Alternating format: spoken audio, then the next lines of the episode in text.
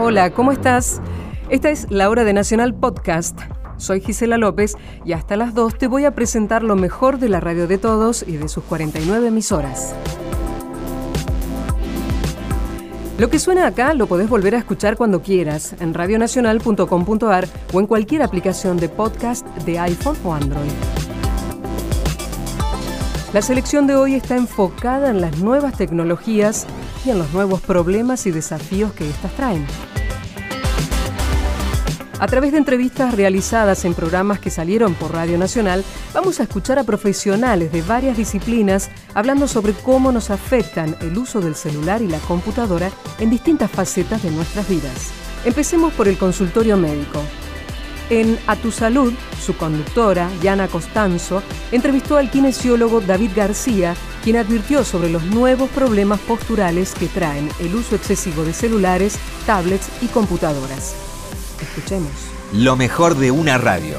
Nacional Podcast. Escuchás a tu salud por Nacional. El uso excesivo de dispositivos tecnológicos como tablets, celulares y videojuegos está incrementando cada vez más la cantidad de consultas de pacientes con patologías originadas por las posturas que adopta el cuerpo al usar estas nuevas tecnologías o en algunos casos no, no demasiado nuevas. Y esto lo ha advertido el Colegio de Kinesiólogos de la provincia de Buenos Aires. Vamos a conversar aquí en Radio Nacional con David García. Él es especialista en ergonomía, kinesiólogo, fisiatra, y ya lo estamos saludando. Hola David, muchas gracias por atendernos. Diana Costanzo es mi nombre. ¿Cómo estás?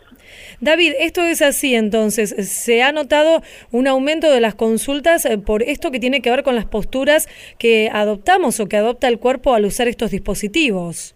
Sí, es correcto. Ha habido un aumento en las consultas justamente por el uso de estos dispositivos, cosas que hace 30 o 40 años no ocurrían, ¿no es cierto? Es un poco relacionado con el uso de tablets, de celulares, de computadoras, tiempo que uno pasa mirando en televisión, pero interesantemente, Diana, todo esto tiene que ver con que cuando asumimos esas posturas, el principal problema es que nos volvemos más y más sedentarios. Mm. Por lo tanto, los estudios empiezan a mostrar que más allá de esa postura o esa posición, el gran problema es que disminuimos el nivel de actividad.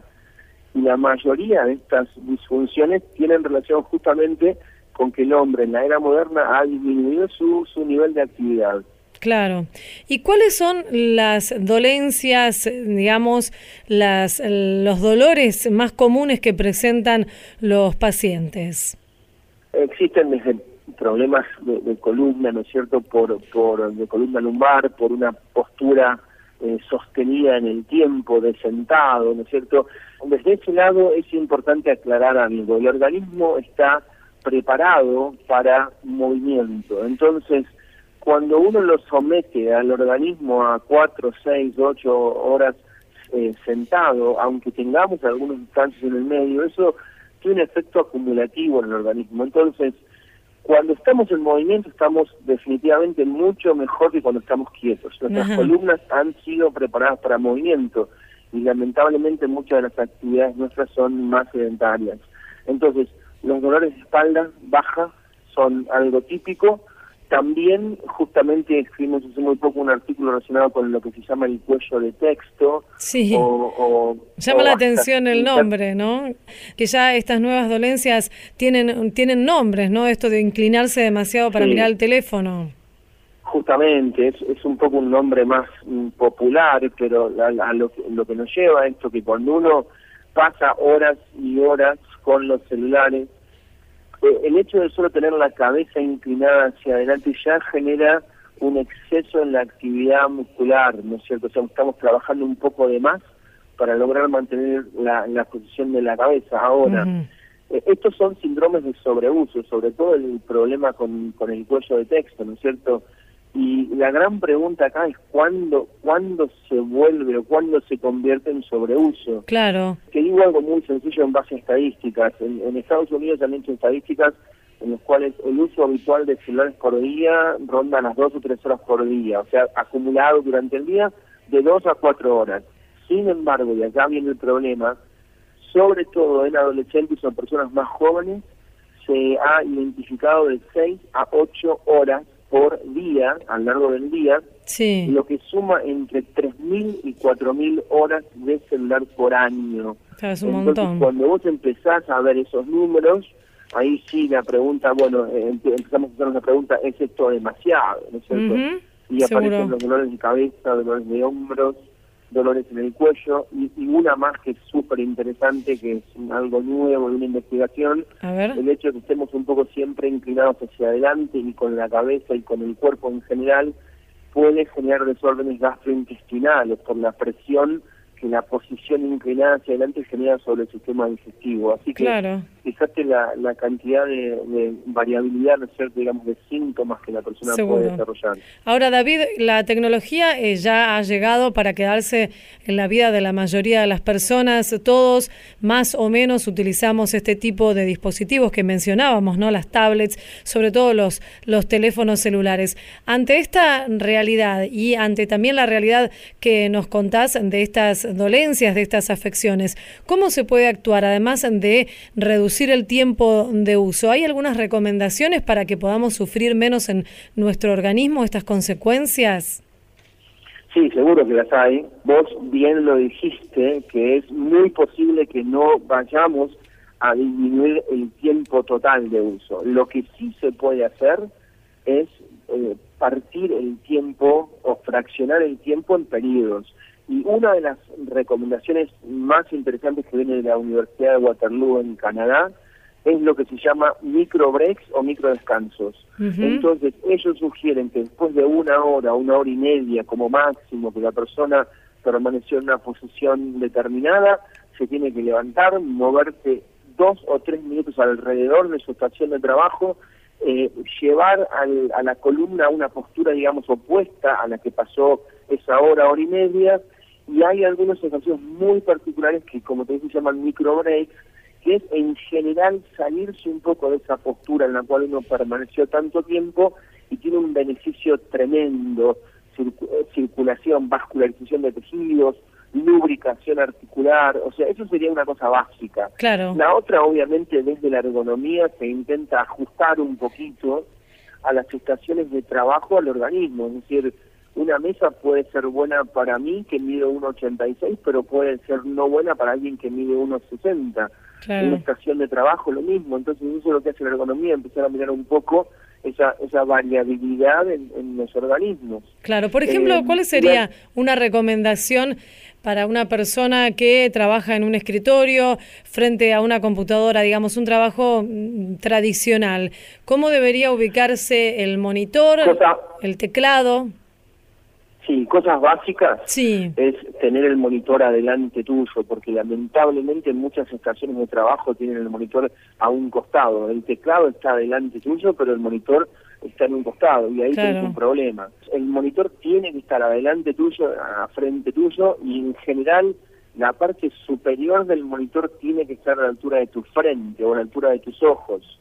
El teclado obviamente por delante del monitor la silla te, tiene que permitir que vos puedas tocar el piso con los pies, porque lamentablemente hay sillas que para personas que son bajas casi no contactan el piso o lo contactan con la punta de los pies, y mm. eso no es lo ideal.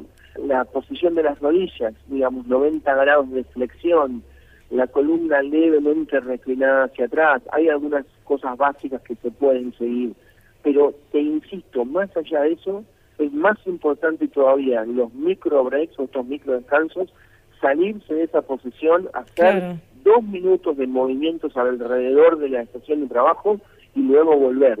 Y además, durante el día, la clave está que en algún momento del día la persona encuentre la oportunidad de hacer algún tipo de actividad física, movimiento, caminata o lo que sea. Claro, porque, esto que nos decías que además eh, eh, es eh, paradójico, que se usa más la tecnología, se realiza menos actividad física y esto todavía agrava más en los problemas posturales o de contracturas o de dolores.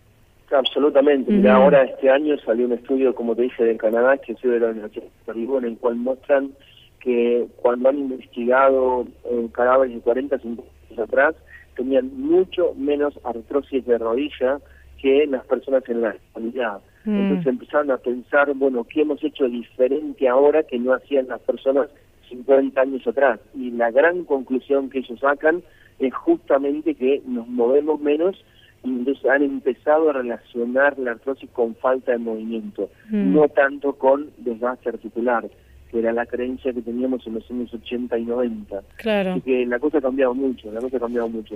Preocupa también el tema de, de los más chicos que están no solamente con el tema de, de, los celulares y las computadoras, sino con los juegos, con la Play, con la Xbox.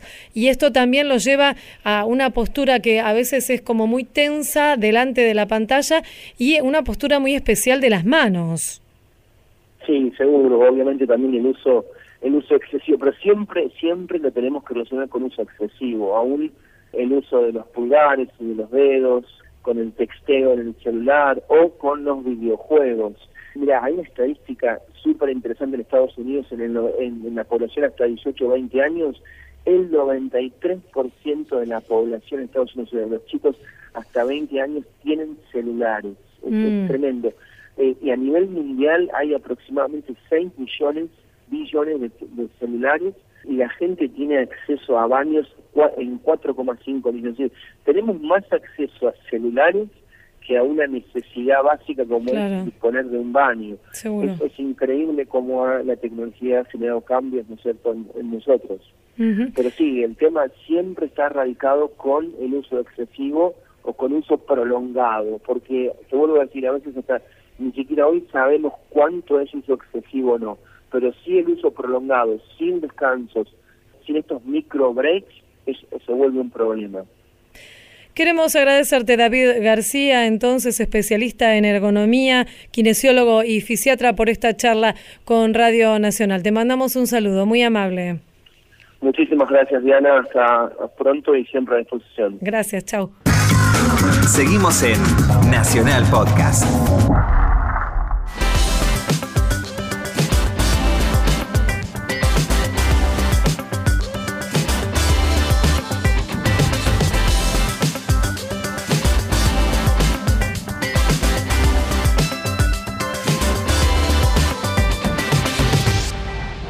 Para combatir el sedentarismo podés escuchar todas las emisiones de A Tu Salud mientras caminás, corres, andás en bicicleta, quién sabe cuántas cosas más.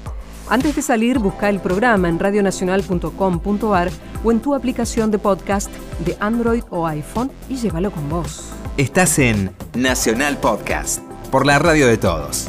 Los sábados a las 12.30, Mariano Castro y Florencia Corregido conducen Cuarto Intermedio, un programa dedicado a la actividad del Congreso de la Nación, pero no exclusivamente. También tocan temas de interés general.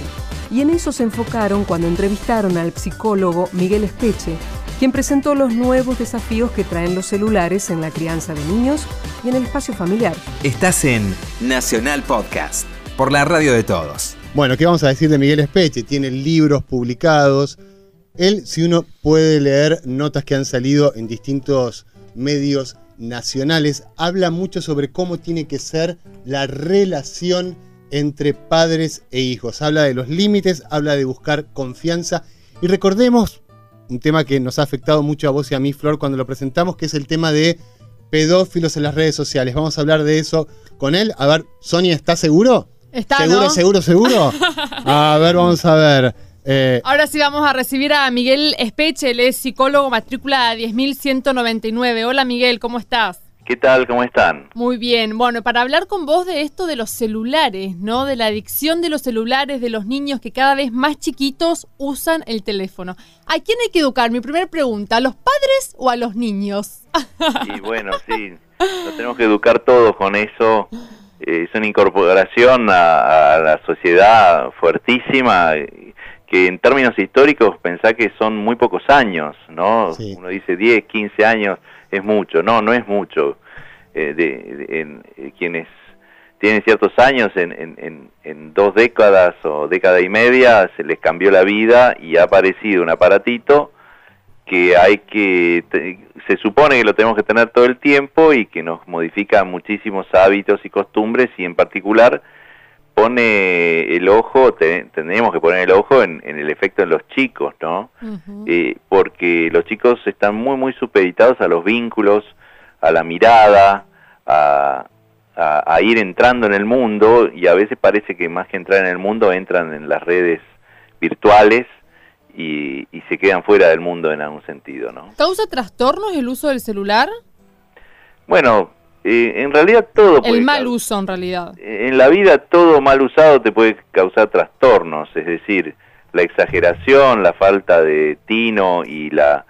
la y, bueno, el abuso de una situación te trastorna, o podríamos decirlo a la inversa, que a partir de ciertos trastornos uno tiene ciertas conductas abusivas con, con elementos que bien usados son están bien, digamos. Es como la televisión cuando se inventó la televisión se decían un montón de cosas, algunas de las cuales se corroboraron, que, que, que, nos cambió la vida, que eh, los hijos eran a veces educados con la pantalla, que, que no jugaban tanto, en parte se cumplió y en parte no. Bueno, en parte ocurre esto mismo con los celulares, pero también es verdad que a, veces en los patios de las escuelas, en vez de jugar, están mirando la pantalla. O en las aulas. Y, en las aulas mismas, eh, que que bueno, eso aparentemente no estaría habilitado, pero pero bueno, es algo con lo cual hay que vérsela, porque aparte esa pantallita te da la ilusión de que estás habitando el universo. En, hay un cuento de Borges que se llama El Aleph, en el cual eh, un hombre en el hueco que hay en un escalón de una escalera este, ve el universo entero, ¿no? En un punto se condensa toda la, todo el cosmos. Bueno, ese, esa pantalla a veces pareciera así, que nos da una ilusión de estar en todos lados, cuando en realidad no es tan así, ¿no? Exacto. Miguel, voy a mezclar dos proyectos, pero algo que nos ha preocupado muchísimo a Florencia y a mí, que tiene que ver con la pornografía infantil y cómo los niños, adolescentes son captados por los pedófilos a través de las redes sociales. Vos hablás de una diferencia muy interesante en muchas notas que te estuvimos leyendo entre el cuidado de los padres y el control de los padres. Claro, no son sinónimos. Digamos, yo diría que el control es, una rama de, del, del árbol y el cuidado es el árbol, ¿no?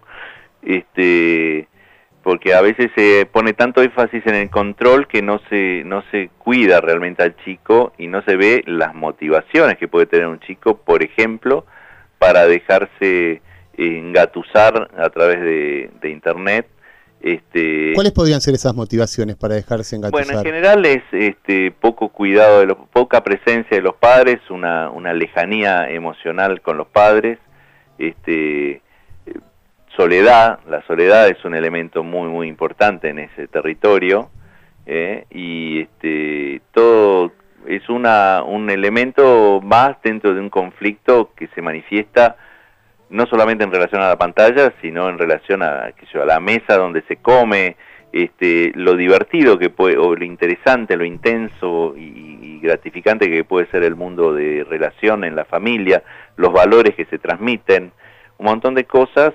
que eh, bien llevados le dan al chico una inmunología frente a los peligros del mundo, en particular los de las redes sociales pero si eso, esos valores y esa educación y esa cercanía emocional no se produce por, alguna razón, este, los chicos están como con las defensas bajas.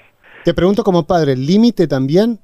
No, lógico, lógico. El límite es muy importante y las formas de sostener ese límite, porque claro, en general los psicólogos de hace bastante tiempo nos preguntan todo el tiempo sobre los límites pero no, no tanto en cómo sostenerlos los límites, porque uno dice, bueno, al chico hay que darle reglas claras, pero también hay que darle ganas de cumplir con esas reglas. ¿eh? Pero no quiere decir ganas en el sentido que tiene que ser todo gratificante, sino que tiene que haber como un volumen de juego en, el, en la forma de hablar de los padres, y, demás, que no esté solamente cifrado en el miedo. Yo, una de las claves de la cuestión es que no sea el miedo el único elemento que mm. cuida a nuestros hijos. Hay que negociar o hay que exigir? ¿Cómo, cómo, cómo hay que hacer con el, con el uso del teléfono? Que los chicos quieren estar todo el día con el teléfono en la mesa, ya no se dialoga tanto. ¿Cómo le explicas a una criatura que no es tan bueno el uso del teléfono? En realidad no se le explica, se le dice que no se usa o se usa el teléfono de una forma determinada. Por eso, ¿se le exige entonces o se negocia? Se le, marca la cancha. Yo no soy muy a favor, no estoy muy a favor de, de la negociación, digamos, porque le transforma un, un territorio de amor y de, de, un trato educativo en, en, algo parecido a un mercado o, un, mm. a un negocio. Claro, dame esto y te doy esto. Entonces, eh, generalmente son bastante nocivos los, eh, los efectos de esta idea comercial de la educación, ¿no? Este, hay cierta, ciertamente algunos elementos que los padres conviene que no pierdan, por ejemplo, la capacidad de decidir qué es lo que va a ocurrir dónde se va a comer, qué es lo que se va a comer esa noche o ese día. Este, hay ah, elementos de la autoridad de los padres que, que, no hay que delegar, pero una vez que eso queda aceptado, después uno puede aflojar. Miguel, eh, como última, eh, porque hay unas cifras que andan dando vuelta que dicen que existe 280 millones de adictos al teléfono en el mundo. ¿Cómo podemos saber si somos adictos o no? Bueno, cuando el teléfono es más importante, lo más importante de tu vida y las personas que están cerca tuyo no, este, ahí preocupate, mm. ¿eh? porque el día que se te acaba la batería eh, estás en colapsamos, parece. Claro, claro. El, día que haya apagón, este, lo que van a quedar son los seres humanos que, están cerca. Y no nos vamos a saber comunicar entre nosotros. Exactamente. este, pero siempre hubo espejitos de colores.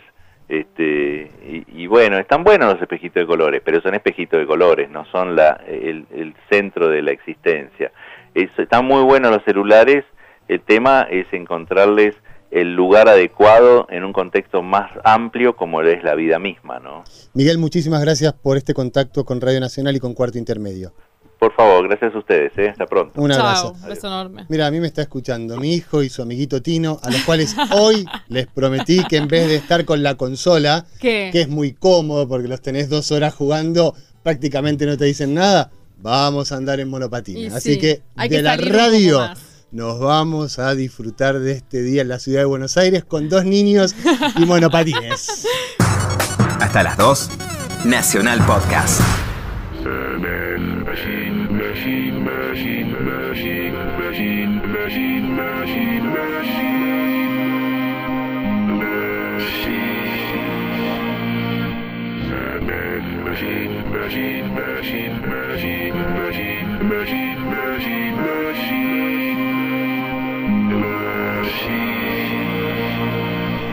La música de hoy en Nacional Podcast también tiene un acento tecnológico. Esto es Kraftwerk, The Man Machine.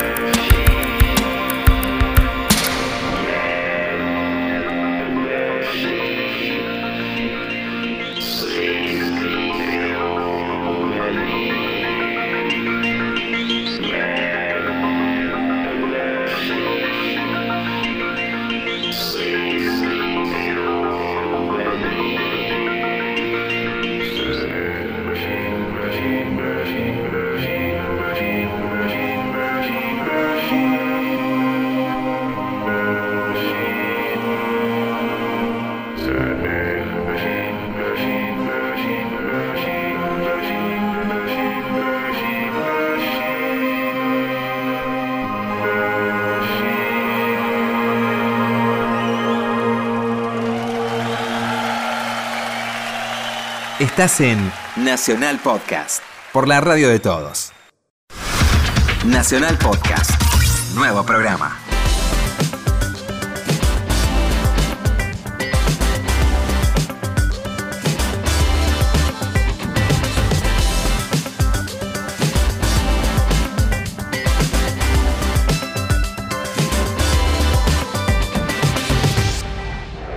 Seguimos en la hora de Nacional Podcast Especial Tecnología.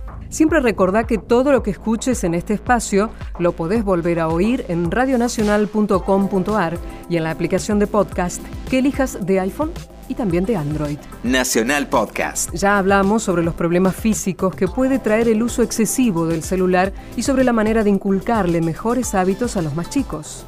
Así que ahora escuchemos a Valera San Pedro y a Marcela Ojeda en Mujeres de Acá charlando con la socióloga Mariana Palumbo sobre cómo afectan las nuevas tecnologías a las relaciones sentimentales.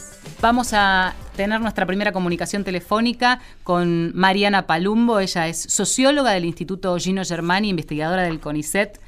Y eh, participó de un trabajo junto a otros dos colegas, a Maximiliano Marentes y a Martín Boy, un informe eh, que es muy actual. A ver si te suena. Me clavó el visto. Ah, y que nos pasa a nosotras también, promediando los 40 o no. Los jóvenes y las esperas en el amor a partir de las nuevas tecnologías. Eh, vamos a darle la bienvenida eh, a Mariana. Hola, buenas tardes. Hola, ¿cómo les va? Marcela, Valeria, ¿cómo andan? Pero muy bien, bienvenida a este Mujeres de Acá ahora.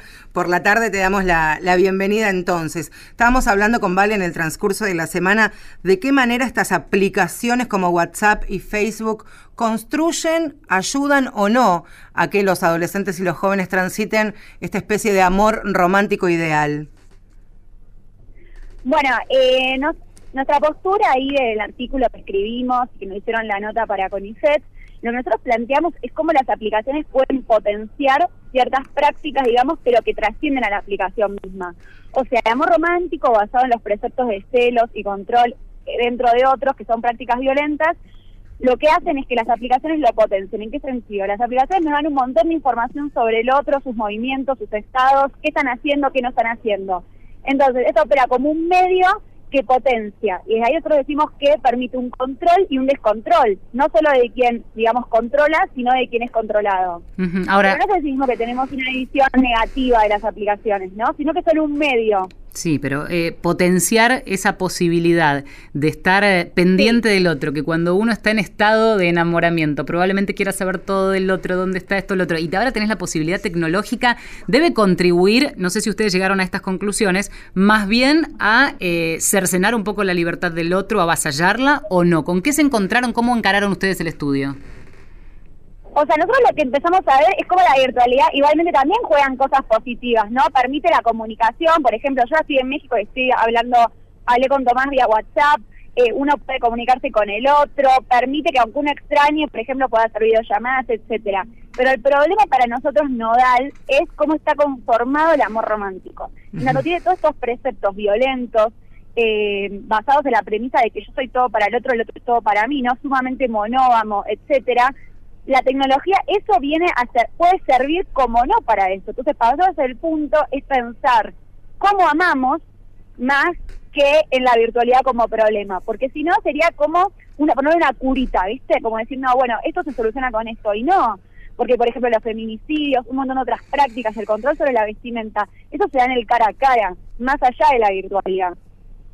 A partir de ahí, entonces, ¿cómo podemos eh, pensar la construcción de los nuevos vínculos en este nuevo paradigma que nos avasalla la la tecnología y la multiplicidad de formas de comunicarnos, principalmente para los chicos de 18 a 24 años, que fue el público al que hicieron la encuesta? Totalmente. Bueno, nosotros lo que planteamos es que por ejemplo, las leyes de educación sexual integral no solo están pensando el uso de preservativos o distintas enfermedades de transmisión sexual, sino que están pensando en la forma de construcción de vínculos. Y en tanto todo eso esté desmantelado y no haya unas políticas públicas realmente que apunten a lo vincular, desde estas premisas que trasciendan estas ideas tan posesivas del amor, eso se va a seguir reproduciendo. Quizás el día de mañana nazcan nuevas aplicaciones o nuevos medios que hoy no estamos ni pensando y lo va a seguir potenciando. O sea, el problema es un problema mucho más de fondo, de contenido. Lo que hace la virtualidad es una forma a partir de la cual se pueden perpetuar ciertas prácticas como otras, ¿no? Como mejorar otras, yo que te decía esto, como que eh, hoy en día que la gente, por ejemplo, los sectores medios, por sus trabajos tienen que viajar o lo que sea, quizás eso les permite estar en vínculo con su familia, poder realizar ciertas prácticas de cuidado a partir de la virtualidad, pero que también permite perpetuar lo negativo, como lo que estábamos hablando antes, esto que voy a decir, los jóvenes experimentan los celos a partir de la virtualidad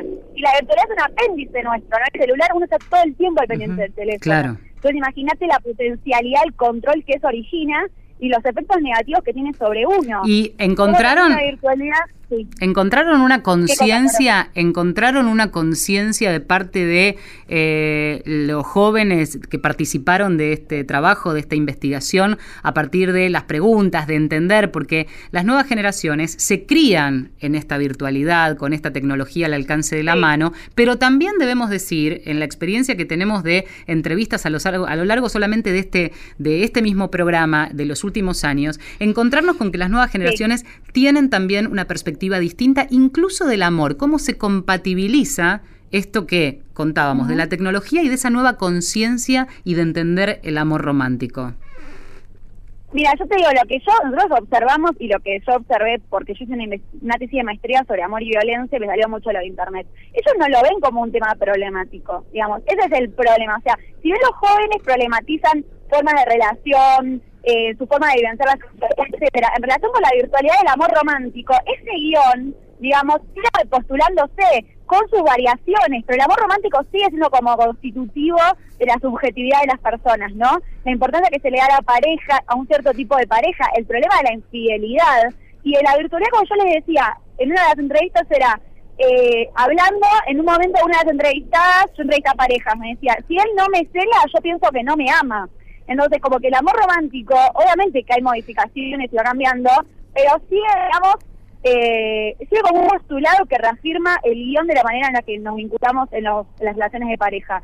Entonces, yo realmente lo que sí me asusta, no, no sé si me asusta, pero lo que sí veo es que no hay una problematización de los jóvenes respecto a eso. Algunos puede ser que sí, obviamente, como todo, pero no hay algo que están diciendo, no, la virtualidad, la verdad que no, sino que es él, porque el problema es esto, que me clavó el visto, que puso un like a una foto de una compañera de la escuela, esos son los problemas. ¿Y qué problemas? Porque a, algunas edades esos problemas son todo, terminan condicionando todo. Es todo, totalmente. Porque la pregunta es la pedagogía, o sea, cómo nosotros nos sociabilizamos en el amor, ¿no? Entonces, mientras que eso no cambie, o sea, nosotros seguimos viendo las mismas telenovelas, o sea, que van cambiando el contenido, van cambiando la realidad capaz, la orientación sexual de las parejas, etcétera. Eh, pero sigue siendo lo mismo, digamos, ¿no? Como que estos postulados románticos. No sé si vieron la película, la última del toro, que No. se llama La forma del agua. No. Bueno, la forma del agua, ustedes cuando no sé si se habrá estrenado, es justamente como que es una mujer que se enamora de un, Sí. como un reptil, vamos a ver, casi un reptil humanizado.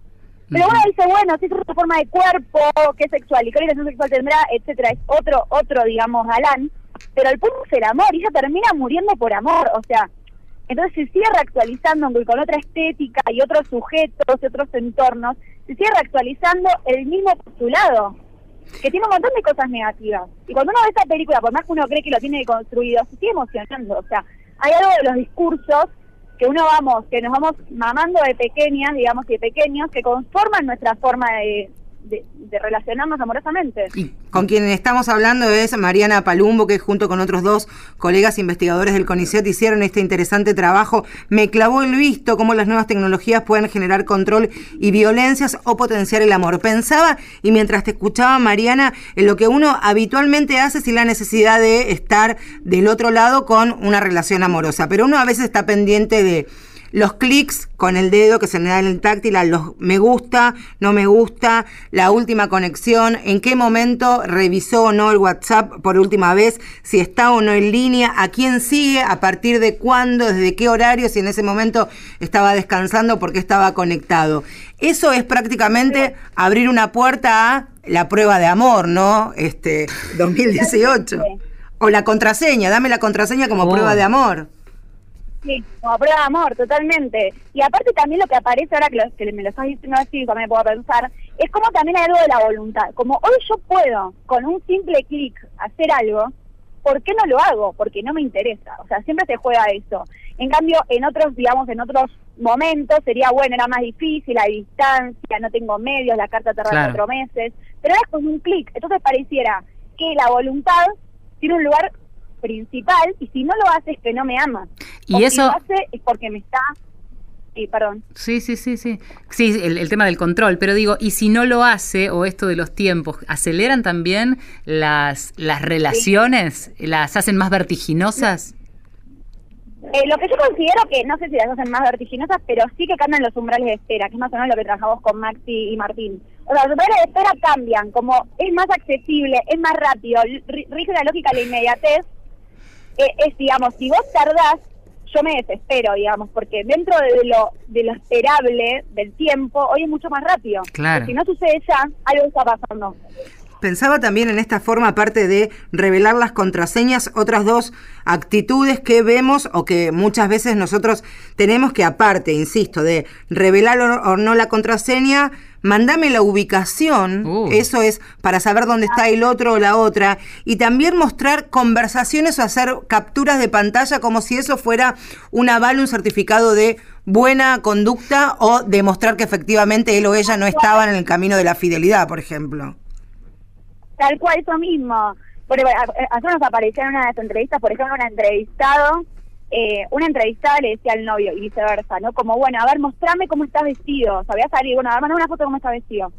Eso es gravísimo, eso es, eso es grave. Bueno, Es preocupante. aparte esta idea de la media, la media naranja, ¿no? Entonces, como yo me Claro. desarrollo en el otro, el otro es la continuidad mía y la intensidad se encuentra en eso, y las parejas una vez, y viste, muchas parejas se empiezan a vestir muy parecido, etcétera. Entonces hay una idea de pierde la subjetividad, ¿no? De cuáles son mis límites, porque yo pongo límites es que no me entrego al amor, etcétera, etcétera, que eso aparte, esos son discursos que se perpetúan a partir de, las terapias, etcétera. Es algo que nos está permeado en las distintas disciplinas también, ¿no? Que son distintos dispositivos que hacen que esto se reproduzca y se reproduzca. Entonces, si yo no puedo, no sé poner límites y poner límites es un problema para lo amoroso, es esto, yo te doy mi contraseña, yo te muestro lo que estoy haciendo.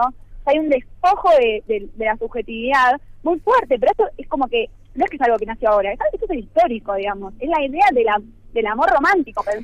Pero Esto, ¿no? en las entrevistas, ¿se encontraban con una aceptación de ese conflicto, con un creo que es el punto de partida, el reconocimiento de que ese es un problema, que tenés la tecnología a mano, pero que está en vos la decisión de no acceder a determinados pedidos si es que existen?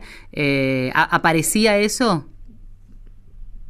Que aparecía como, a veces no aparecía, pero cuando aparecía sí obviamente aparecía como un sufrir, etcétera, pero es como todos aceptamos vivir con pobreza, digamos, no es algo que le pone mal, pero sabe que el sistema es así. Bueno, en las relaciones amorosas se sabía que eso era algo negativo, en algunas Pero que ocurre igual. Pero otra parte de lo romántico, también, lo pasa eso, pero Estamos perdiendo un cachito.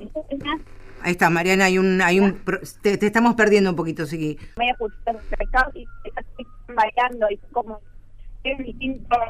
Está medio complicada la comunicación. Bueno, yo creo que está, ahí está, se está medio cortando y es una pena estos últimos segundos, pero bueno, me parece que está, ahora de todas maneras vamos a ver si, si podemos retomar. Si no, le agradecemos infinidad a Mariana. Ahí está, no, Ahí se que nos quedaba un hilito de comunicación. ¿Viste? Me clavó el visto, se cortó la comunicación. Ahí está. Bueno, algunas cosas que aparecen en, en esto que después se traduce, una realidad que se traduce en una investigación y eh, aparecen estas eh, cuestiones que tienen que ver con el día a día, sobre todo Sí. de las relaciones jóvenes, en donde lo que aparecíamos eh, describiendo del amor romántico vinculado a los celos, a las medias naranjas, a la idea de la monogamia, todo eso eh, reflejado en un informe que de alguna manera eh, plantea esto, ¿no? Esas viejas prácticas continúan todavía y será difícil y con mucha educación y, y volver a repensar las relaciones. Puede cambiar, pero las nuevas tecnologías te agigantan todo eso. Y hablamos siempre de sentimientos que nos acompañan desde muy pequeñas, desde muy chicos, del control, de la dependencia, de la ansiedad, de la impaciencia por saber del otro aquí y ahora. Antes en el informe hacen referencia a esto que cuando uno se comunicaba con otro, con otra, tenía que escribir una carta, ir hasta el correo, enviarla, esperar que a este le llegue a su domicilio y después la eterna espera para que llegue la respuesta, en el mejor de los casos no se pierda la carta. Bueno, el tiempo ha pasado para infinidad de cosas que son sumamente positivas, pero para, mí, para también este, estar alerta, principalmente, e insisto con esto, pibes de 18 a 24 años. Y algo que decía Mariana, y que en este espacio, en esta tercera temporada, no vamos a soltar, que tiene que ver con la implementación total de la ley de educación sexual integral, que no es solamente que las chicas sepan eh, usar pastillas anticonceptivas y ambos utilizar, utilizar preservativos, ¿no? De esto también se trata. Mira la música que te traje. A ver. Si no estás conmigo, no estés con nadie, porque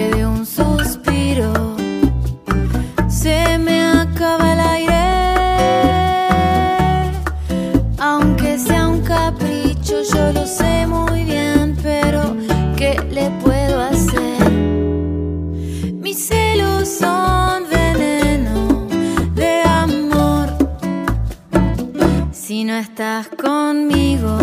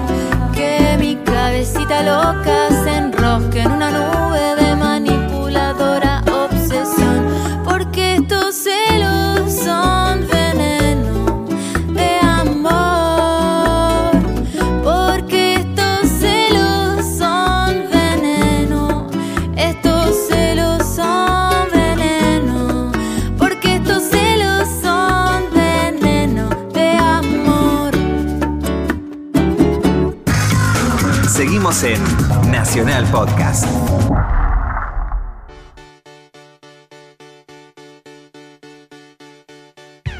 Hace un rato escuchamos The Man Machine de Kraftwerk, la banda alemana que es sinónimo de computadoras y de la innovación en el uso de la tecnología en la música. Vamos a seguir con ellos, pero con una introducción muy especial. Richard Coleman conduce Un lugar con parlantes todos los lunes a las 22 por Nacional Rock, FM 93.7, donde comparte anécdotas personales sobre su música predilecta. Ahora, escuchémoslo contar por qué nunca ninguna banda sonó mejor que Kraftwerk en el equipo de música del living de su casa. 1978 fue un año memorable por variadísimas razones, pero en mi caso hay una fundamental. Fue el año en el que mis viejos dieron el gran paso de comprar un equipo de audio de calidad.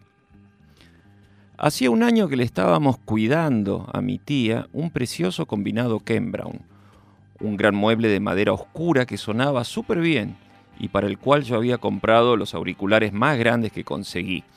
Así podía escuchar música en el living mientras mis viejos veían la tele, un rato después de cenar. Esto duró mientras mi tía Nelly estaba entre mudanzas. Temporariamente en casa de mi abuela, había repartido sus muebles esperando que le entregaran un departamento grande a donde le entrara todo.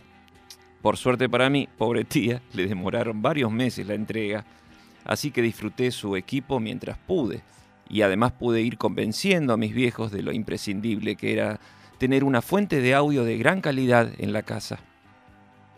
Unos meses después de haber devuelto el Ken Brown, enter Toshiba. Cambió todo. Un cinto amplificador japonés de 70 más 70 watts con dos baffles S de última tecnología y bandeja Hark Sound, cápsula Yure M44. Todo bien.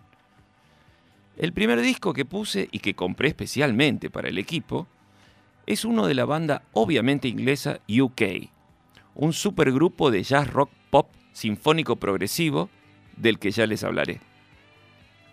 Pero sin duda el disco que más se lució en el nuevo living de mi casa, porque ya les dije, cambió todo, fue Trans-Europe Express de Kraftwerk.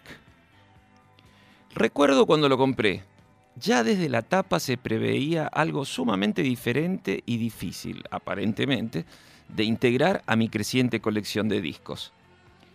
Es que no era un disco de rock. Un retrato de cuatro señores trajeados, corbatas y el pelo perfectamente cortado y peinado, sin ninguna ironía aparente y aún lejos de lo que sería la moda New Wave. Era temprano aún para eso. Y sí, muy alemán todo. La música que salía de mi nuevo equipo era como nada que hubiera escuchado antes. Qué gran sensación esa. Algo que sé que ya no se repetirá. Todo lo que escucho ahora tiene que ver con algo que ya escuché y no es por viejo. No, no. Tan minimalista, tan sólido. Cada sonido, iba a decir instrumento, tenía un lugar en el espacio. La música inundaba la habitación como si no hubiera parlantes, como si simplemente estuviera todo puesto en un lugar y la repetición como una forma de cambio.